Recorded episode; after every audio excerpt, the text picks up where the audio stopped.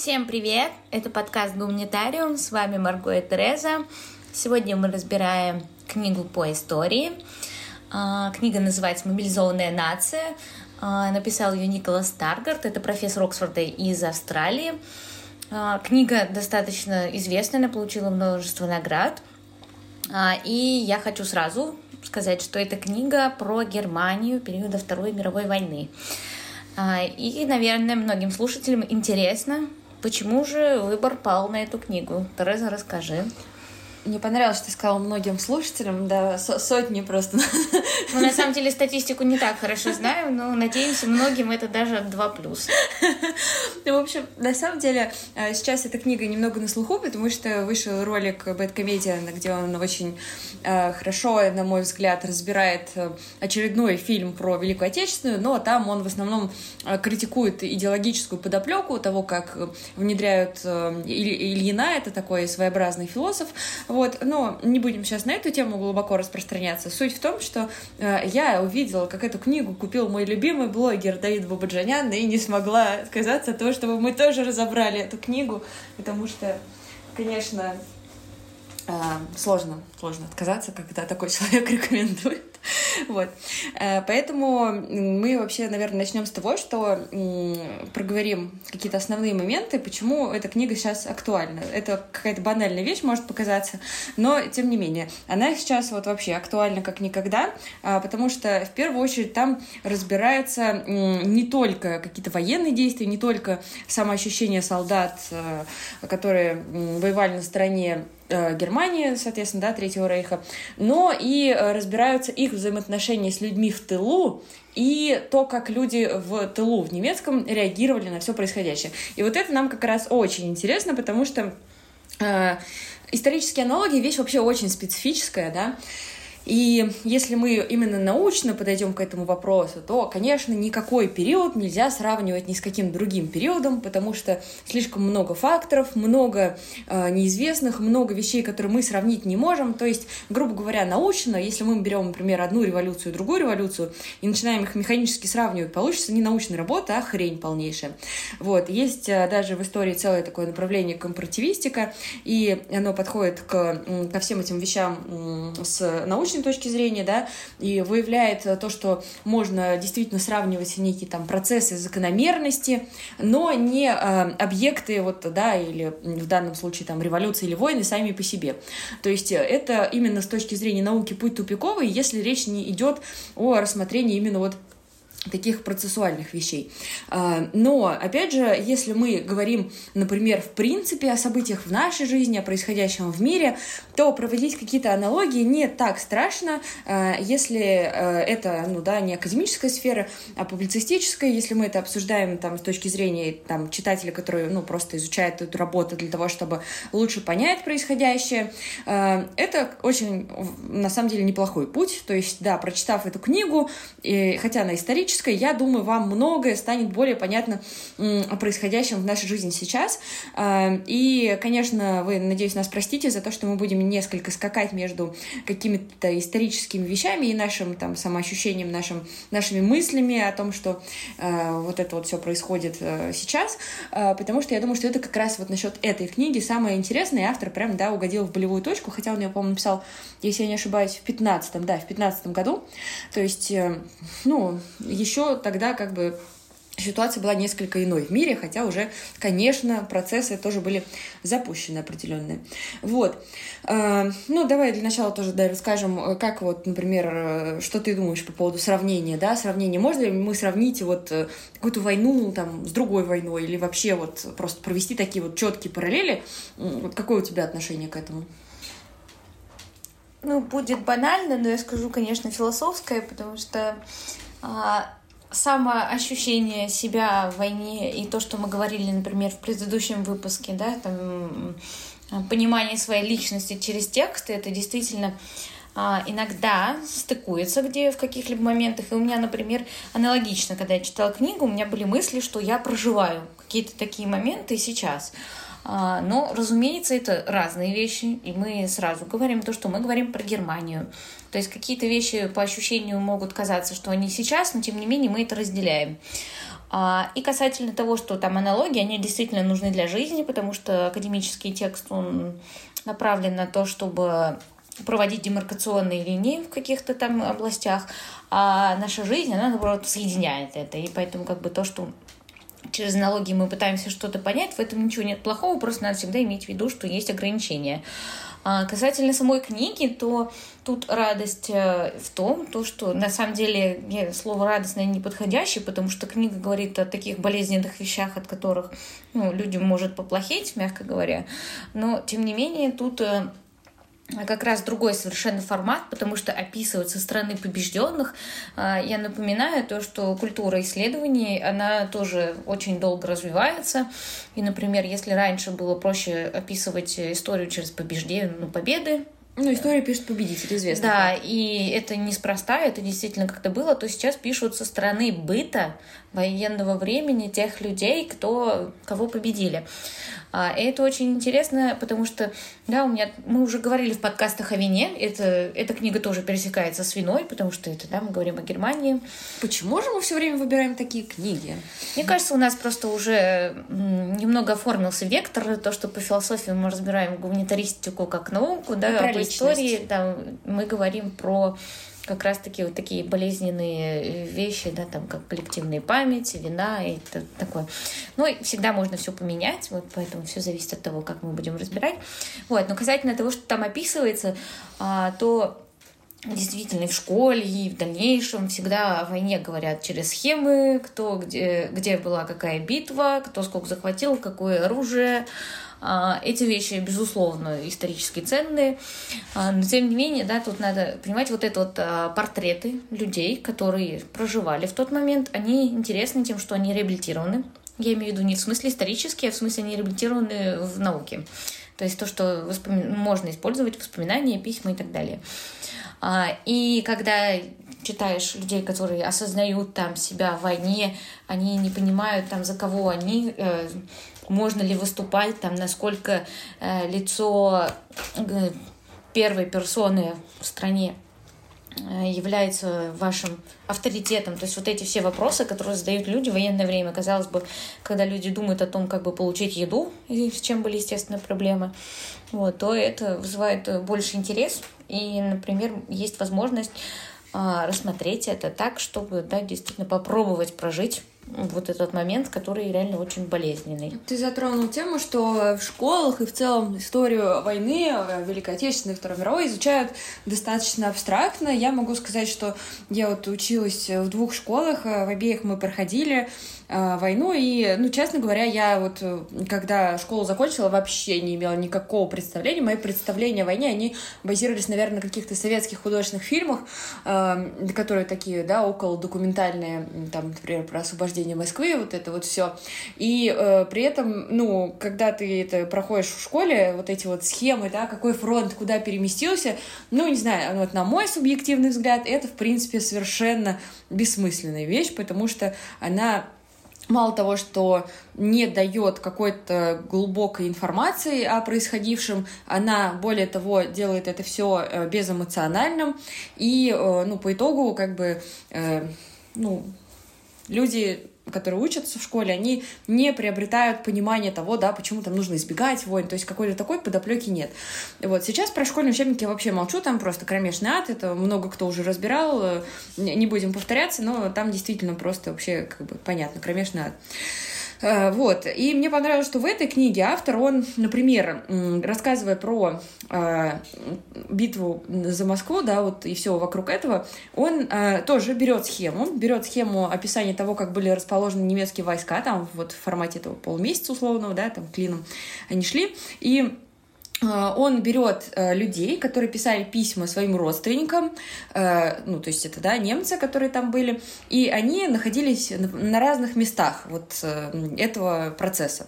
Один там был на востоке, другой там в центре, и все это в итоге дает нам такую просто полную картину происходившего, потому что какие-то вещи у них пересекаются, естественно, вот то, о чем ты сказала, да, проблемы с едой, с обмундированием и всем прочим, но другие проблемы, они у них, конечно, именно вот касаются их личности, их осмысления происходящего. И здесь самое страшное, естественно, э, если мы сейчас, ну, вначале поговорим про солдат, потом поговорим про мирных жителей в Германии. Вот, что касается солдат, то как люди э, действительно быстро ломаются, будучи какими-то вполне себе добрыми, мирными мещанами, которые там э, доили коровок, жили с женой, с ребенком и э, прекрасно себя чувствовали во всем этом. Э, и даже не обязательно там зиговали и поддерживали Гитлера. Кто-то пассивно, кто-то вообще никак. То есть это даже не так важно, потому что именно в ходе вот этого конфликта э, то, почему они вот э, стали творить все эти зверства, это вот вопрос более глубокий и интересный, чем э, там, да, ну, касательно именно военного анализа. Вот, ну, нас интересует именно вот эта вот глубинная такая психология, потому что какой танковый там отряд куда пошел, это вот, ну, не, не так первично это предел другой тематики, других исследователей. Да, да, да. И получается, что, значит, если если мы начинаем с 1939 года, автор берет чуть раньше, описывая эти процессы, но вот э, смотрим и происходящее, да, то есть это нападение на Польшу и то, как шла вот эта эскалация и то, какая разница была потом между нападением на Францию и э, боями на Восточном фронте. Вот это, мне кажется, тоже такой важный нюанс, потому что меня лично это очень затронуло, хотя я, безусловно, да, там это все и так в каких-то критериях знала, но, тем не менее, когда ты понимаешь, что вот э, автору мы как-то доверяем, да, источники тут и все в целом достаточно объективно описывается, а, то, что когда, например, с Польшей, да, то это была эскалация, то есть Э, то, что поляков нужно убивать, и э, не нужно их оставлять в живых и в целом относиться к ним э, соответствующим образом. А потом во время французской кампании это все было несколько сглажено, потому что был шанс на то, что можно будет помириться, да, условно, Германии с Великобританией. И э, получается, что э, там вот, вот эти описания, да, зверств, которые творили на Восточном фронте, и того, как э, проходили события во Франции, они очень контрастируют. То есть во Франции там условно они сидят, э, пьют э, вино в барах, да, а на Восточном фронте сжигают деревни, насилуют женщин, убивают детей, партизан, евреев, всех, кого только можно. И э, при всем этом описываются вот эти процессы, как человек сначала наказан казни не ходил, да, вот этот вот наш добрый условный мещанин, потом он, значит, все-таки сходил, а потом уже и с отрубленными головами фотографировался, вот как, да, человек стал таким. И вот этот момент, он на самом деле критически важен, потому что сейчас, описывая события вот э, какие-то военные, э, людям сложно понять, почему вот эти вот, да, люди, которые изначально здесь были мирные и добрые, а почему они творят какие-то зверства, откуда это идет. Э, с точки зрения Второй мировой войны это было обусловлено еще и идеологически. Вот. И идеологически оно, конечно, обусловлено всегда, потому что э, вот заставить вот так вот человека просто превратиться в машину для убийства, да, который не испытывает ни эмпатии, ни сострадания, вероятнее всего можно только если у него совсем какие-то психопатические особенности, да, вот как э, я приведу конкретный пример из современной да, истории. Это ДШРГ Русич, да, который вот, э, так сказать, сражается да, на э, определенных э, участках фронта. И, э, ну, это факт, что там как бы в руководстве люди, которые э, достаточно, например, он убил щенка, демонстрировал все это публично, и э, всячески как бы человек творил зверство еще будучи просто в обычной да, жизни. Вот, и, соответственно, место, которое нашел там, оно тоже логично вытекает из хода его пристрастий жизненных, так сказать. Вот. А, как же вот более обычные люди становятся такими? Вот. Что ты думаешь по этому поводу? Насколько идеология играет тут большую роль? Ну, надо сказать, что идеология не всегда функционирует там прямо или косвенно, все пересекается зачастую, иногда даже ну, не касается в каких-то моментах. И тут надо понимать то, что да, идеологический пласт, который был, то есть все это пропаганда, да, там показывается момент, например, когда люди начали радио массово слушать, то, что э, сводки были самым интересным, и рабочие, которые не могли выспаться, потому что да, у них был увеличен часовой э, рабочий день, они да, до 12 ночи ждали выпуска радио. И это все идеология. Касательно того, как она преподносится, это действительно во многом открывает какие-то пути рассмотрения, потому что а, если, да, случай с Польшей, то есть была предварительная кампания по визуализации Польши как врага. Ну, очер... есть, очернению, да. Да, то есть это было очернение очень глубокое, потому что варварство все приписывались полякам, а, да, и притеснение немецкой общины. То есть угу который, безусловно, локально имело место быть, но его масштабы да. были раздуты То есть пропаганда, да, к сожалению, работает э, зачастую даже так, то, что, да, она использует масштабы трагедии, которые случаются. Насилие в любом случае неприемлемо тут, но а, сам факт, когда да, говорят то, что вот здесь такое происходит, поэтому мы там, применяем силу для того, чтобы это истребить. И тут вопрос уже в том, то, что а, для многих людей ну, еврейские погромы, которые были, кстати, ну, со стороны Польши, как мы уже рассматривали, да, то есть находится группа, которая ущемля... ущемлена, а, и уже начинает рассматривать, кто больше ущемляет. Понятное дело, что вина лежит на Германии во многом, потому что да, все эти зверства были все-таки сделаны Германией. А, то э, вопрос, который там, почему вдруг там во Второй мировой войне появились Освенциум и так далее. А тут вопрос еще в том, то, что предварительно также агрессия была. То есть никогда не стоит упускать, что война это не какое-то там случайное событие резко. Разумеется, объявление войны это всегда воспринимается как событие, которое да, меняет меняет вектор жизни любого человека, который становится причастным к этому. Но, тем не менее, это было и яркий, наверное, пример тут из философской жизни. Это жизнь Гуссерля. Гуссерль имел еврейское происхождение. А, он погиб до незадолго до этого. А, но вопрос был в том, то, что из-за академического авторитета его никто не трогал. То есть, как бы, понятное дело, что уже были практики, которые притесняли евре... еврейство. А, и Гуссерль защищал свою жену в первую очередь, и которую, кстати, как только Госры погиб, да, ее сразу же увезли, потому что боялись, что с ней что-нибудь произойдет. И таких моментов было много, то есть ощущение, что грядет что-то жуткое было у кого-то, то есть у того, кто чувствовал на себе притеснение.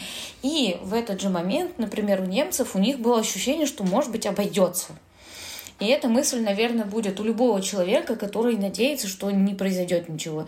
И это ну, имеет право на существование, так как действительно я уверена, что большинство людей хочет жить в хорошем, добром мире а, и да, не испытывать никакие такие ужасные мысли о том, что э, происходит вокруг.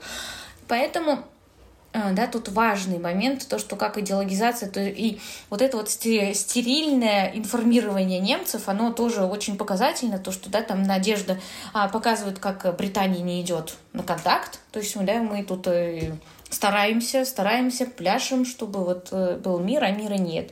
А, и да, в тот же момент там Польша, ну все, это э, вражеское и так далее, поэтому тут все обусловлено. Вот. Я, наверное, думаю действительно, что это страшные вещи, Э, но они, да, отражают очень хорошо специфику а, именно мировой войны, то есть то, что здесь включены уже различные стороны, и, наверное, да, обойти это было бы невозможно. Эм, вот э, по поводу концлагерей всего этого появления, я вот э, сначала хотела сказать, что э, в целом, да, я не считаю себя каким-то супер впечатлительным человеком, потому что всякого говна много видела, но вот посещение Освенцима на меня оказало вообще, конечно, потрясающее, ужасающее впечатление. Я имею в виду, что потрясло меня, да, до глубины души, потому что ты заходишь там в помещение отдельное, они, условно говоря, как музей, ну, то есть есть у тебя вот некое ощущение, что вот ты пришел в музей, и ты просто смотришь на экспонаты, а потом как бы до тебя доходит, что ты смотришь там, не знаю, на детский башмачок, на носочек, да, а потом просто огромный, огромное помещение полное этих детских башмачков, и, э, ну, это действительно ужасающая вещь, и там смотришь газовые камеры видишь там эти царапины наверху, то есть как люди там просто из последних сил пытались выбраться, и все это э, ну, дает определенную, на мой взгляд, прививку, да, от э, фашизма, нацизма, но, как показывает э, историческая реальность, э, не дает это, к сожалению, прививку, потому что, ну, вот, да, я уже приводила даже в нашем этом подкасте примеры того, что происходит сейчас, и это, конечно, говорит о том, что можно сколько угодно говорить, что мы там все помним, все вот эти музейные комплексы концлагерей, они должны вот напоминать нам об ужасе, который произошел, но по факту, по факту, да, все равно э, противоречия, которые возникают между государствами, они приводят к возрождению этих идей в той или иной степени, в том, что каждый отстаивает свои типа интересы, не думая о простых людях, которые умирают за все это.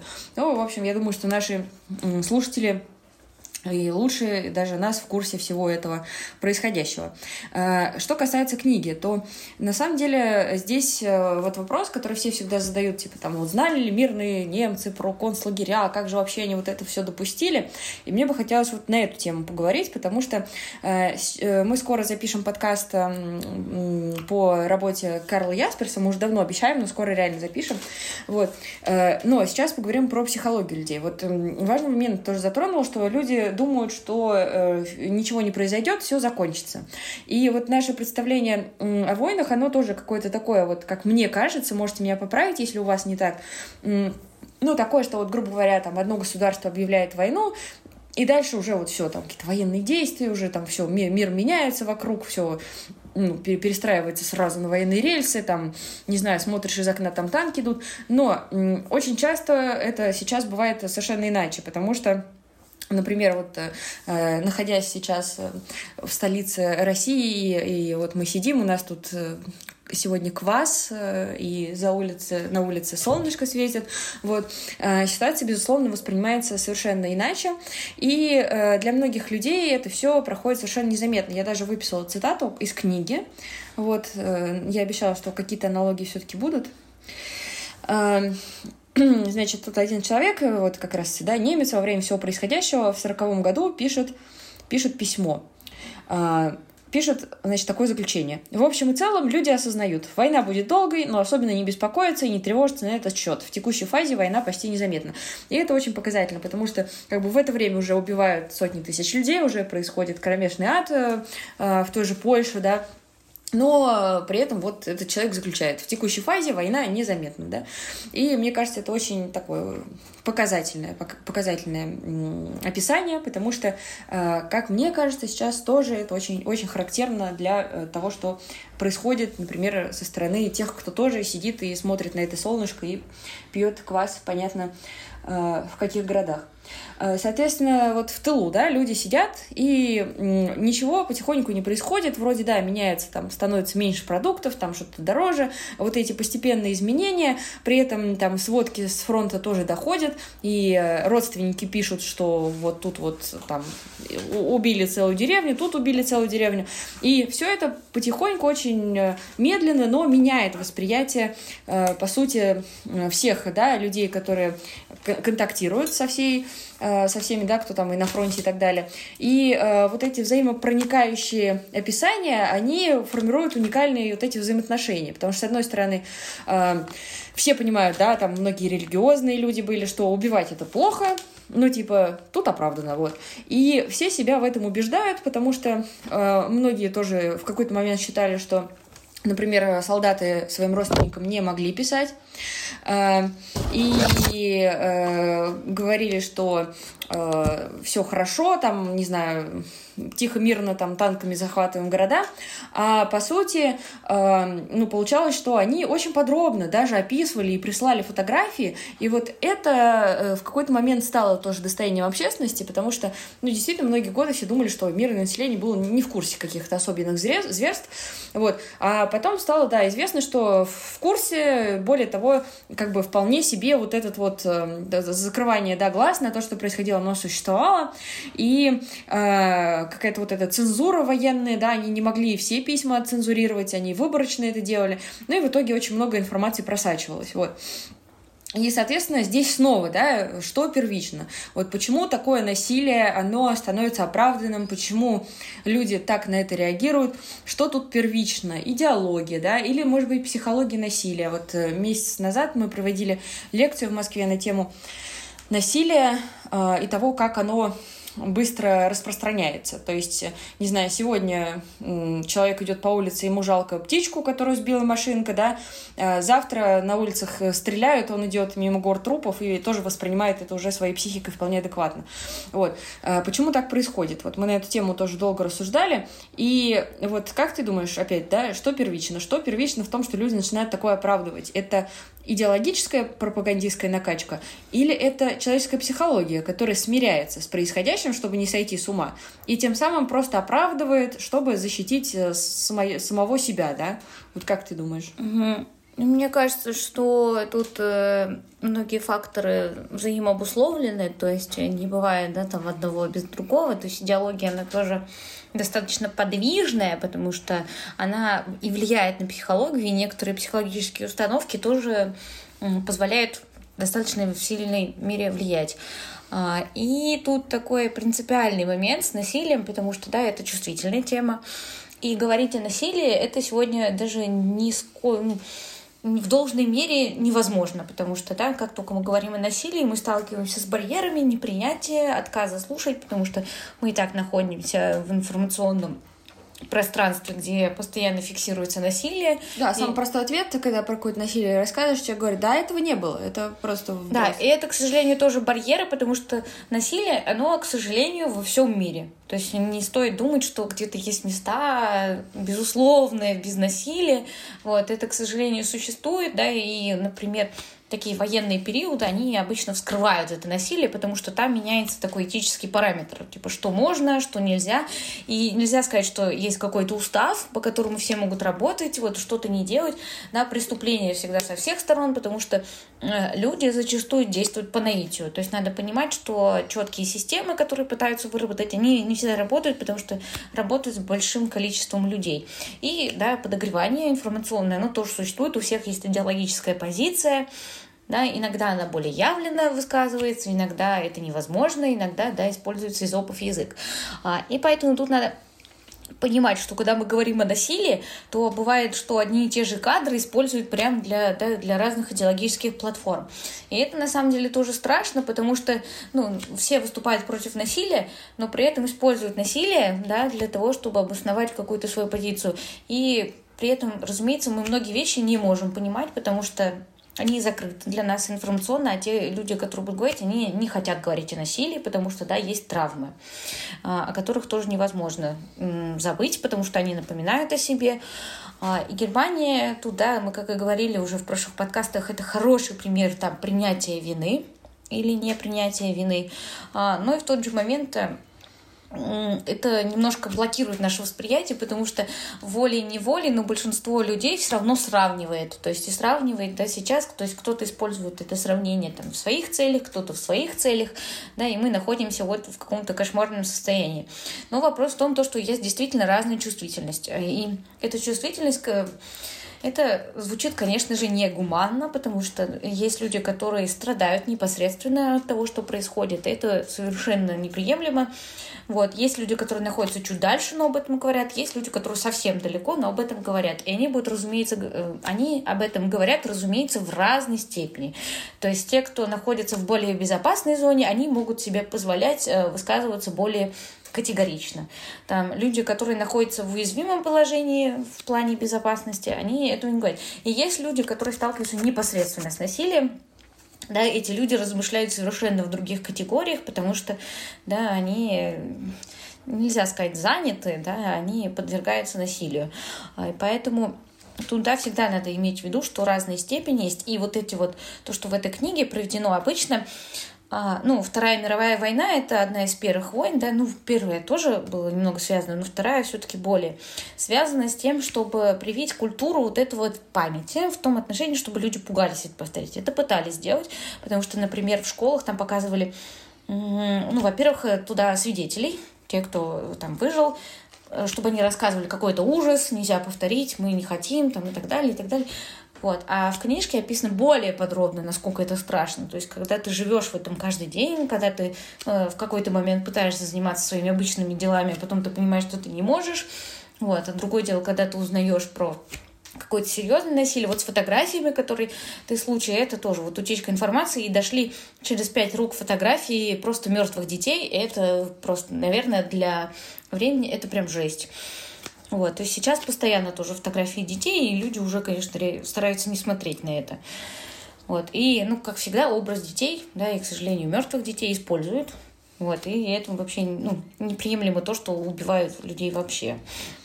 Ну, э, тут, наверное, тоже повторим какие-то такие банальные вещи, но э, очевидно, что вот эта вот практика, типа, по помним, да, не повторим, она не работает. Можно э, сколько угодно использовать это в пропаганде в отношении школьного обучения.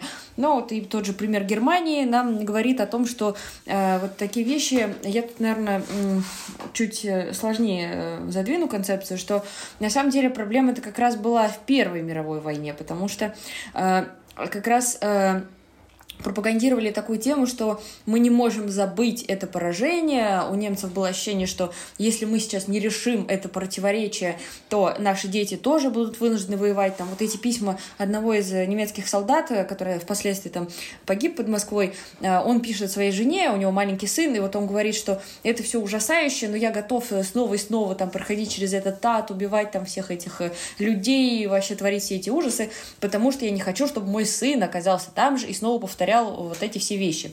А, то есть настолько глубоко внутри людей, которые, ну, скажем прямо, не самые политизированные, да, достаточно просто обычные люди, у них глубоко сидела вот эта идея, что э, Германия как страна, она должна, значит, иметь вес, иметь место в этом мире, и, соответственно, вот после проигрыша в Первой мировой войне нужно это все э, повторить, победить, иначе это невозможно будет э, жить следующему поколению. Кажется, вот какая-то вообще вообще нелогичная цепочка, но они же даже вот показательный момент, когда Первая мировая заканчивалась, они подписывали э, эти мирные соглашения в вагончике. И э, Повторили потом, да, да, да, нашли этот же вагончик, и там же их подписали, когда э, Франция капитулировала.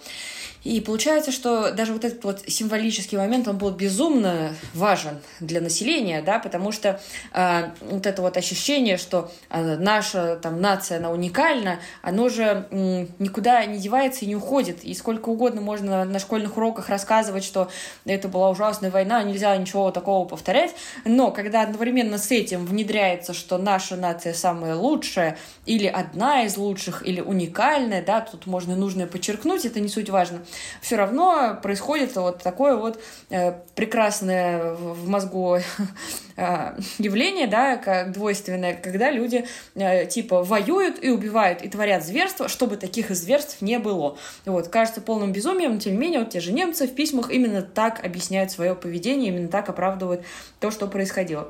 Вот. Ну и, естественно, куда же уйти от, от этих вот многовековых вещей, которые используют разные государства, о том, что а, вот этот вот наш младший брат, да, и поэтому можно его захватить и население присоединить, а если они не хотят, так надо их заставить, они просто не понимают. И работает, да, и несмотря на вот эту вот типа школьную пропаганду, что повторять не надо, все равно все это прекрасно работает, и люди снова и снова на это все ведутся. А, ну, проговорим причину, да, для многих наших слушателей это, конечно, очевидная причина, но, возможно, нас слушают и те, кто, например, другие наши подкасты не слышал, что проблема здесь, конечно, а, лежит вот в части четвертой книги, а именно выкачивание ресурсов Европы объяснение того, какие экономические предпосылки стояли за происходящим, вот, и что Э, конечно, продолжая да, вот эти мысли, э, что э, подобные войны, войны в принципе не решаются тем, чтобы звать ветеранов на школьные уроки, потому что пока система капиталистическая такова, пока страны делят ресурсы и свое влияние э, в мире, чтобы получить больше ресурсов, эти э, войны, они неизбежны, да, столкновение империализмов — это как бы мир, в котором мы живем сейчас, в котором жили люди во время Второй мировой войны.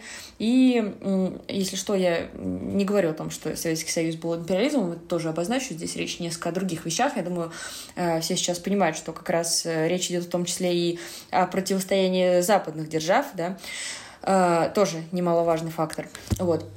И, ну да, естественно, этот процесс не изменить никакими школьными учебниками, до чего немцы-то в итоге и дошли. Но смогли ли они преодолеть это, это уже другой вопрос про вину и ответственность, которую мы будем тоже позже разбирать. Э, ну, собственно, вот у меня к тебе такой вопрос. Как ты думаешь, э, насколько, в принципе, вот эта вот выборка, да, того, что он пытается описывать мысли людей через взаимоотношения их в письмах, через описание, а, насколько это может помочь нам создать объективную картину А, потому что, ну, вот вначале мы обозначили, что тоже это не всегда было популярно, и та методология исследований, в том числе в исторической науке. Угу. Ну, касательно объективности, то тут надо понимать, что это выделяется оптика и выделяется фокус, на чем концентрируется автор – ну как и делают многие, то есть он показывает э, то видение, которое да, реконструируется за счет воспоминаний, да, и непосредственного проживания, которое зафиксировалось. То есть, разумеется, многие письма утеряны, там многие воспоминания точно так же не, не восстанавливаются, но, тем не менее, это показывает э, выборка тут достаточно маленькая на самом деле, но и не нужно отчасти больше, потому что, да, в таком жанре это обычно не делается то тут показывают как бы настроения наиболее общие. То есть, разумеется, что ей были люди, которые там в один день думают, там все хорошо, как я люблю свою родину, там через э, неделю они да, говорят совершенно иное. Или вот этот вот немецкий офицер, который пытался спасти еврейских детей, которых оставили в живых после расстрела их родителей, просто забыли расстрелять, и он пытался придумать легитимные причины для своего руководства, чтобы они не расстреляли этих детей, и он там придумал, что это там не целесообразно, там разные uh-huh. вещи, при том, что были, были понятны его интенции, что он хотел спасти этих детей. Но, тем не менее, да, ему не удалось это сделать, но вот сам факт того, что он пытался, да, через вот эти бюрократические меры,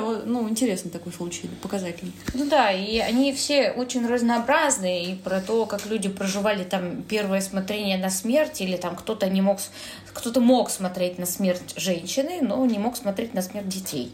Да, вот это, э, э, извини, что перебью, тоже вот этот пример приведем, чтобы наши э, слушатели, может быть, э, Про захотели да? Да, прочитать. То есть то, что э, советские женщины, которые воевали, которые были с оружием, они производили ужасающее впечатление, их в принципе не считали за людей, потому что вот эта вот тема, что женщина должна следить за очагом, а если она воюет, это уже не женщина, а какое-то животное, и его, ее не жалко, просто можно убивать, насиловать, э, и вот это оправдывалось даже женами этих немецких солдат. Ну да, и про полячек с пулеметами, то есть вот этот образ, когда там боевые люди, они уже не люди, э, ну, разумеется, если мы рассматриваем как некую доску для игры, и там мы выбиваем какое-то звено, чтобы да, там война была успешной. Если рассматривать с такой стороны, то все кажется понятным. Касательно вот как бы внутренне, внутренних ощущений людей, то, конечно, нет. Это не будет, безусловно, понятно, но, тем не менее, мы можем хотя бы ориентироваться. То есть этот ориентир намного важнее, чем если бы просто было сказано, если виновны, все, виновен. Типа. А то, что привело к этому, это достаточно важный вопрос, на который пытались ответить многие после военное время. Да, там та же самая Ханна Аренд очень сильно занималась этим вопросом, он ее внутренне беспокоил. Mm-hmm. Та же франкфуртская школа, они посвятили все свое академическое время именно на то, чтобы исследовать, почему рабочие, именно рабочие, поддержали да, Гитлера. То есть это был для них принципиальный момент, так как они, напомню, подверглись преследованию, то есть они все, э, почти все успешно смогли выехать из Германии, но тем не менее да, опять же, не без потерь. А, и они вот задавались этим вопросом, Фром проводил исследования, но у них была проблема, очень большая с исследованием, потому что они разговаривали с людьми в послевоенное время, и люди как раз-таки не собирались им рассказывать про это, потому что стоял блок. То есть вот это осознание коллективной вины, а, да, там э, личная вина, то есть о чем мы будем когда будем разбирать Ясперса говорить. А, и эти все моменты, они, разумеется, создали картину, как будто рабочие в какой-то момент там, поддерживали социал-демократов, а тут они вдруг это поддержали Гитлера. И это, к сожалению, из того, что прошло достаточно мало времени, чтобы люди смогли заговорить о том, что произошло. А, разумеется, с жертвами то же самое, абсолютно, то есть они не всегда готовы говорить потому что им нужно время. А эти письма, они как раз-таки ценны тем, что они в тот момент говорят. И дневники. Да, и дневники, они описывают эти события, как человек проживает. Но опять же, то, что мы говорили про дневники, да, какие-то искажения реальности, они не играют ту существенную роль, которую э, можно ставить в то, что это искажает вообще в целом представление о войне. А, поэтому мы, да, как бы следим за тем, что так как э, происходит вот эта вот э, инфографика, да, одновременно с процессом войны, который мы все со школы выучили, и как происходит, да, там, психологическое становление каждой личности, вот, да, в каких-то вот таких мазках. Там люди были, э, которые представлены, они были как немцы, да, люди как еврейского происхождения, то есть люди очень различные, различного положения, а, и, да, как они, как они оценивают ситуацию. Вот. И да, сверх того мы добавляем чувствительность к этой теме, да, и мы получаем то, что имеем в виду. А, и поэтому как бы я все-таки то, что тут я рада, что такие исследования появляются, потому что это действительно очень важно нам сейчас осознавать, что, потому что мы живем в мире реально постоянно меняющимся, и вот то, что ты сказала там про капитализм, это тоже верно, потому что да, например, такая большая мировая система, которая существует, она, в принципе, ей сложно существовать в мире, да, потому что сам, сам принцип распределения ресурсов такой, что э, за ними на, за, их невозможно распределить так, чтобы да, были либо все довольны, либо все несчастны, то есть всегда происходят какие-то скачки, и они происходят да, в различных э, частях мира. И поэтому иногда кажется, что это там проблема бедных, там, э, или могут считать, там, что Россия отсталая страна, еще что-то, там, и про другие страны говорят. Вот, и все, разумеется, это создает такое впечатление, а мы видим, ну, например, там, мы с нашей оптикой смотрим на то, что как бы такие процессы, как Вторая мировая война, тоже схожи с тем, что кажется, что все было в порядке, угу. а тут вдруг э, начали бороться за ресурсы. Ну и, к сожалению, да, мы видим, что даже сами войны, они связаны с тем, что победа а, заключается в том, то, что там не просто, чтобы перебить мирное население, что никто не ставит себе, в принципе, в цель. Но вопрос Побочные в том, издержки. Да, и, к сожалению, это называется на побочным издержкам, что я считаю несправедливо, нельзя так говорить, потому что, да, мы говорим о людях. Вопрос в том, то, что у людей цель, да, как бы получить ресурсы или избавить э, от ресурсов своего врага. Вот, и поэтому тут такое вот, э, вот это вот отношение к ресурсности, оно, в принципе, в нас воспитано из-за того, что, да, мы живем при таких страшных условиях. А, и вот, ну, к сожалению, когда люди подпадают под это, это уже, да, становится, люди задумываются. А пока в данный момент мы, конечно, можем иметь только такие картины, которые нам предоставлены историей. Угу. Ну, наверное, завершая наш подкаст, я вам хочу зачитать название глав, чтобы вас заинтересовать и чтобы вы м, прочитали эту книгу. Очень советую. Мы не все книги, которые разбираем, рекомендуем к чтению. Некоторые, да, там, могут не вполне быть подходящими, но эта книга вообще любому человеку на самом деле подойдет, потому что она просто написана и очень много ответов даст вам на разные вопросы.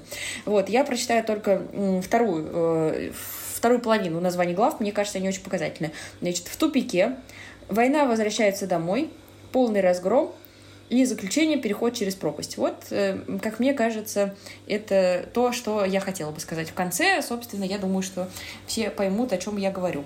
А, ну и, э, безусловно, мы будем дальше продолжать обсуждать эту тему. Мы уже задали действительно вектор наших подкастов. Вот э, эти темы, они ну, вот такие, да, своеобразные, может быть. Но они нам лично интересны, и, надеемся, вам интересны. Пишите нам обязательно, насколько вам это интересно обсуждать. Может быть, тоже поделитесь своим мнением в комментариях в Телеграме. Вот. А, подписывайтесь на наш Boosty, там мы пытаемся тоже вы, выпускать подкасты. Вот. Но у нас такая проблема, что нам все время жалко что-то выпускать э, только на Boosty. Нам хочется выпустить для всех. Ну, надо понимать, что любой труд он все-таки должен поддерживаться. Я имею в виду то, что существование людей, оно, к сожалению, не происходит просто так. Поэтому, как бы, да, подкасты, мы рады, чтобы они оставались бесплатными. Вот. И мы не будем никогда делать так, что все подкасты платные, это мы точно вам гарантируем.